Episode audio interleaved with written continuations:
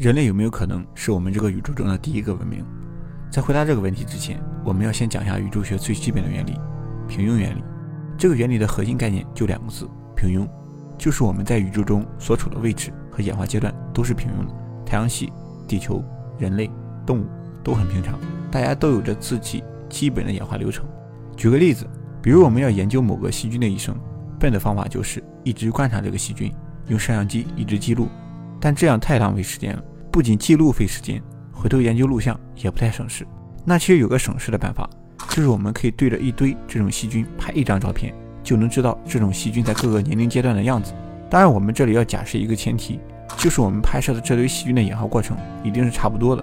如果外星人要研究人类从出生到死亡的样子，也不需要那么麻烦，只要在同一时刻得到尽可能多的人类照片就可以了。那换成星系其实也是一样。大家对哈勃深空场这张照片一定不陌生，在一百四十四弧秒，也就是占整个天空两千四百万分之一的范围内，哈勃太空望远镜拍摄到了三千多个星系。我们不需要亲自观测我们银河系是怎么演化的，我们也无法观测。不过我们现在只需要一张照片，就可以看到星系演化的各个阶段，从而了解我们所在的银河系。同样的，这里也有一个假设的前提，就是我们的银河系也没有多特殊，它在宇宙中也是个平庸的星系。那么，如果我们的文明也是平庸的，要研究文明的演化过程，也只需要知道现阶段中各个文明的情况就行。这跟拍照片的方法是一样的，但是大前提还是。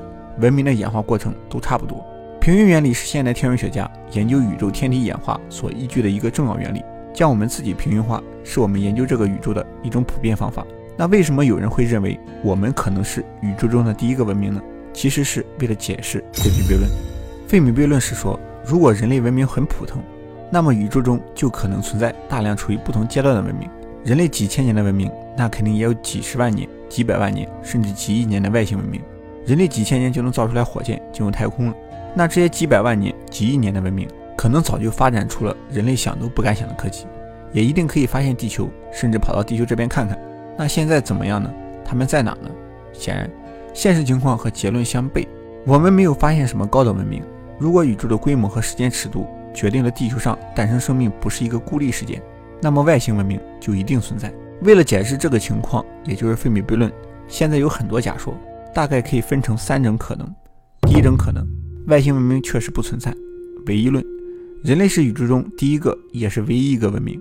灭绝论，宇宙是最近才变得适宜发展的，之前也可能出现过文明，但无一例外全部灭绝了。第二种可能，外星文明存在，我们相互不知道。过滤论，文明无法突破技术瓶颈，或者被我们所不知道的宇宙规律给过滤掉了。孤岛论，外星文明距离我们太遥远，所以我们没办法接触。黑暗森林，外星文明距离我们并不远，但是他们故意隐藏起来了。